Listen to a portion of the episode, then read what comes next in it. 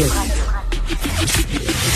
Le, commentaire de Mathieu Boccoté, dépensé pas comme les autres. Et on rejoint Mathieu Boccoté. Salut Mathieu. Bonjour. Avant de passer au sujet principal, aujourd'hui, euh, bon, euh, tu as vu que le passeport vaccinal était maintenant annoncé. Euh, François Legault l'a confirmé tantôt. Il y aura point de presse dans les prochains jours pour donner tous les détails là-dessus, mais on va de l'avant. Je sais que tu étais quand même, c'est pas ta mesure préférée. Qu'est-ce que tu penses de cette confirmation aujourd'hui qu'on va de l'avant?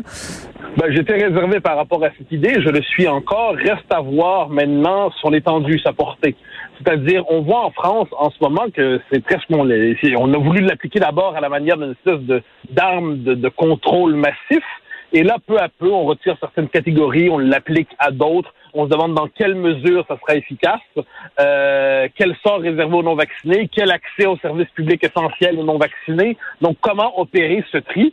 Euh, la question se pose en ce moment, elle se pose assez difficilement. On voit les manifestations que ça suscite en France. Je ne crois pas qu'il y aura semblable manifestation ici. Mais moi, j'y reviens. Pour, bon, ils décident d'imposer ça. Je m'en désole. Maintenant, la bataille, s'il y en a une à mener, c'est de s'assurer qu'il s'agisse d'une mesure temporaire. Parce que ce que je redoute, c'est que cette mesure, le passeport vaccinal, que l'on présente comme étant circonstanciel, que l'on présente comme étant temporaire, eh bien, j'ai peur que ça ne s'incruste après la crise, tout comme j'ai peur que le confinement ne devienne une méthode euh, régulière de traitement de, gestion de la santé publique euh, après la COVID. Donc, il faut s'assurer que ça demeure une mesure d'exception, mais vraiment d'exception, temporaire, s'appliquant au nombre le plus restreint possible de relations sociales pour qu'il soit possible ensuite de la retirer, comme en disant, bon, ça aurait été une petite mesure, une mesurette, on l'a appliquée, c'est terminé, c'est fini. Sinon, ça apporte la possibilité d'un nouveau modèle de société, la société checkpoint, la société du traçage généralisé. Je ne suis pas certain que ce soit une société de liberté à moyen terme et à long terme. Euh, revenons sur le sujet euh, de, en fait, de ta chronique ce matin dans le Journal de Montréal, Journal de Québec, sur euh, évidemment la vague de violence à Montréal, la violence qui est en augmentation, on le voit, et ça t'inquiète? Ben, je, qui, qui ça n'inquiète pas en ce moment, sauf ceux qui veulent nous faire croire que tout va bien. C'est-à-dire augmentation de violence dans des quartiers assez euh, clairement indiqués, hein, Rivière-des-Prairies, euh, Saint-Michel, Saint-Léonard, Montréal-Nord. On voit à peu près dans quel quartier. Et là, il faut lier ça, qu'on le veuille ou non, avec un autre enjeu. Donc, je précise, c'est une violence armée. Là. On est dans des fusillades. Il y a une forme de torontoisation de Montréal. Et Montréal, on avait l'impression que c'était une ville un peu à l'abri de tout cela. Il y a une forme de psychologie du Québécois tranquille qui se croit toujours à l'abri de tels soucis. Mais là, ce qu'on voit, c'est qu'il faut mettre ça en lien avec un autre enjeu. Ce sont des gangs de rue pour l'essentiel, nous le savons. Or, il y a un dossier qui est remonté à la surface il y a quelques semaines, quelques mois, et qui va prendre de plus en plus d'importance, je crois, c'est celui du désengagement policier. C'est-à-dire, avec aujourd'hui le fait que tout le monde peut être filmé en toutes circonstances, sans éléments de contexte, et jeté sur les réseaux sociaux, les politiciens s'en emparent, de plus en plus de policiers se disent, lorsqu'un événement où ils devraient intervenir met en scène des personnes issues de la diversité, entre guillemets, de plus en plus, les policiers ont tendance à vouloir détourner le regard, à ne pas s'engager, parce qu'ils disent que les conséquences pour s'engager dans de tels événements peuvent être trop élevées. Euh, et ça, je pense que c'est un élément auquel on doit réfléchir sérieusement. Parce que évidemment, évidemment, les premières victimes, il n'y a pas de doute de ça, de ces gangs de rue, de ces gangs, de cette violence, ce sont les gens qui habitent ces quartiers, qui sont souvent qui sont des personnes issues de la diversité, pour reprendre la formule d'aujourd'hui. Donc, ils en sont les premières victimes. Et j'ajoute que je suis persuadé que ces gens-là qui habitent ces quartiers sont les premiers à trouver farfelues les idées de défendre la police, définancer la police, que la police n'intervienne plus. Entre la protection de la police et la loi des gangs, on peut être à peu près certain que dans ces quartiers, le commun des mortels souhaite la présence des mais pour cela, elle doit pouvoir intervenir, elle doit se savoir soutenue. Est-ce qu'elle l'est en ce moment? Il y a de vrais points d'interrogation qui tournent autour de ça. Oui, parce que je voyais, Mathieu, beaucoup de personnes sortir euh, des éditoriaux qui disaient, ah, mais là, c'est, ça, les solutions passent pas par la police, ça passe par euh, le communautaire. Même Valérie Plante disait, là, il faut des activités sportives, culturelles, euh, centres communautaires. Mais là, je comprends que moi, pour le pour le régler le fond de l'affaire, puis éviter que des jeunes tombent dans le crime, il faut tout ça, là, puis des intervenants sociaux et compagnie. C'est, c'est ça la base. Mais là, on parle de, gang qui tire à la dans la rue. Là. Euh, j'ai, qu'on aura beau rénover la maison des jeunes, euh, ils vont pas déposer leur mitraillette pour aller euh, jouer au pool. Là.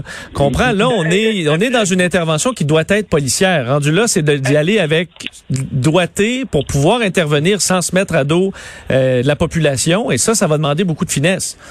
Oui, beaucoup de finesse, mais aussi une certaine fermeté. Effectivement, quand on nous explique que pour lutter contre les gangs de rue, ce qu'il faut, c'est des meilleurs terrains de basket, euh, il faudrait peut-être euh, un environnement plus agréable, il faudrait, c'est l'espèce de politique du calinours, euh, il faut être sérieux, là. On est devant des gens qui ont des armes, qui ont des armes automatiques, qui tirent, qui font des fusillades, il y a des balles perdues.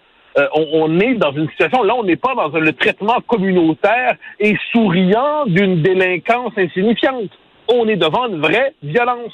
Et de ce point de vue, je pense que là, c'est toute la limite de l'approche projet Montréal. Et on aurait plutôt envie de se tourner vers l'exemple de New York en d'autres temps, où il y avait la, on pourrait appeler ça la, répression dans le bon sens du terme, la plus sévère de toutes les manifestations de violence.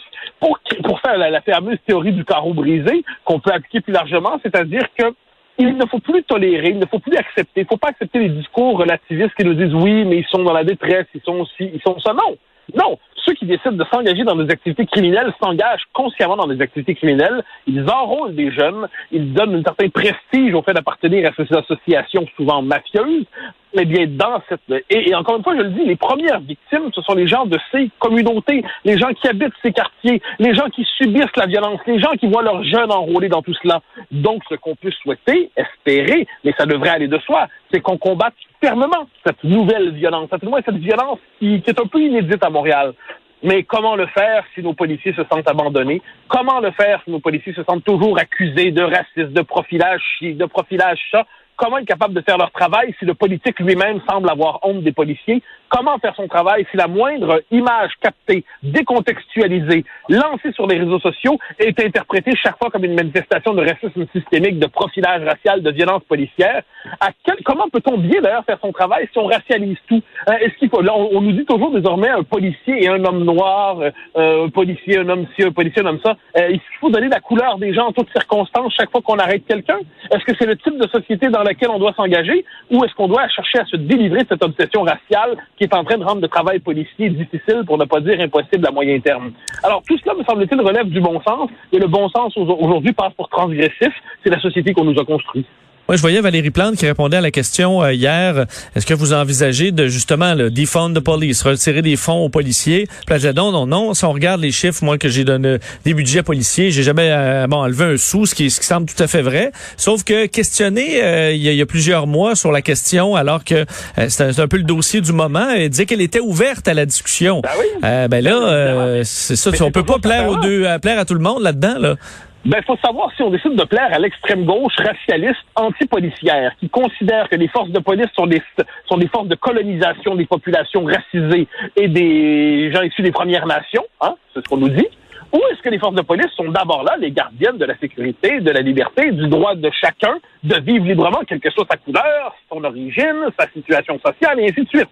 Et là, on ne peut pas plaire à la fois à cette espèce d'extrême gauche, on ne peut pas plaire, pour le dire tout ainsi, aux citoyens ordinaires et aux militants euh, Will Prosper et ainsi de suite. On ne peut pas plaire à tout ce monde-là en même temps. Alors, il faut choisir. Euh, Madame Plante, pour l'instant, peine à choisir. Je crois que Denis Coderre, en la matière, parce qu'il y a une, course quand il à mairie dans les prochaines semaines, euh, a une position plus tranchée, bien qu'encore, bien qu'encore.